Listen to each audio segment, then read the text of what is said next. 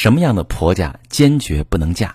你好，我是许川，用心理学带你找到幸福的方向。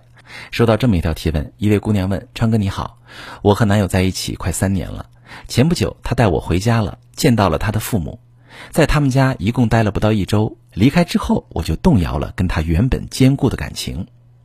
他妈妈特别强势，在家里说一不二，男友和他爸爸都只有言听计从的份儿。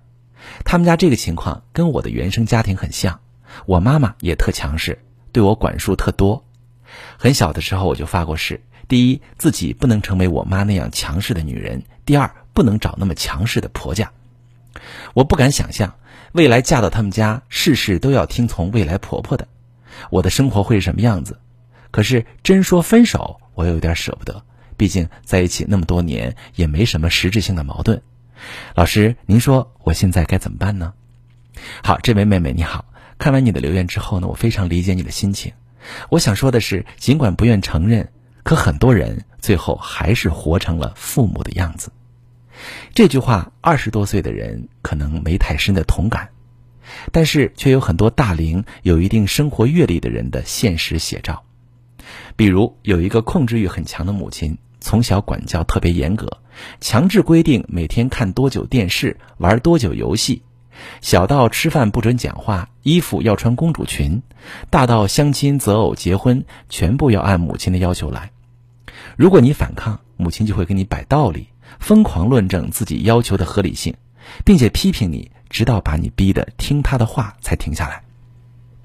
长期的压抑会让你很反感这种控制欲，你发誓绝不变成这种人。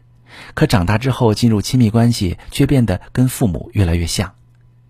你也会对伴侣有高要求、高期待，无形中会把这种要求变成命令。如果对方不按你说的去做，你会软磨硬泡，甚至闹到分手。自己也知道不能这样，可就是控制不了自己。这就是心理学上的投射效应。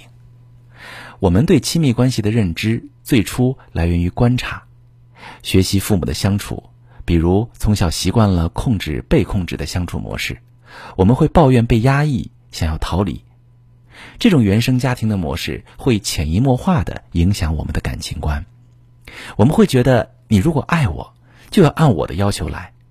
伴侣服从自己才有安全感，如果不服从，就会觉得失控，开始焦虑，并更加想控制伴侣。然后伴侣就越想逃离我们，这就是相处模式的投射。在婚姻中。如果你伴侣的父母是这种操控型的父母，你会遇到两大难题。第一个难题是爱找茬的婆婆。操控型的父母非常担心失去孩子，害怕孩子脱离自己，尤其是孩子结婚有了自己的家庭之后，他们会反复来强调自己的能力，确定孩子对他们的依赖。比如婆婆总喜欢找茬，频繁刷存在感，把你当对手。因为在他心中你是抢走他儿子的人，这让他的内心里会非常恐惧。他们会采取一系列的做法，会插手孩子的生活，总是照顾他，还会经常在孩子面前做出楚楚可怜的样子，让你的伴侣觉得你在欺负他。在这种婆婆的干预下，你的婚姻会非常容易破裂。第二种状况，控制问题会顺承到你的身上。比如，你的伴侣从小被过度照顾，会格外依赖父母，听从父母的意见，总是被他的父母支配。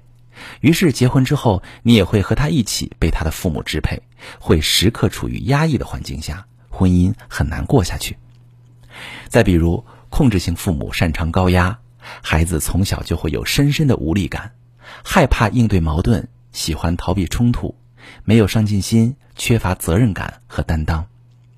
你如果嫁给这种伴侣，他在婚姻里就会是爱逃避问题、不负责任、缺乏边界，甚至很容易出轨，因为他不知道怎么解决问题，只知道逃，找到别的女人暂时给他提供情感上的慰藉。如果大家在婚前遇到这类家庭长大的对象，那么要慎重看待跟他们的感情，因为这些经历会导致你们的感情困难重重。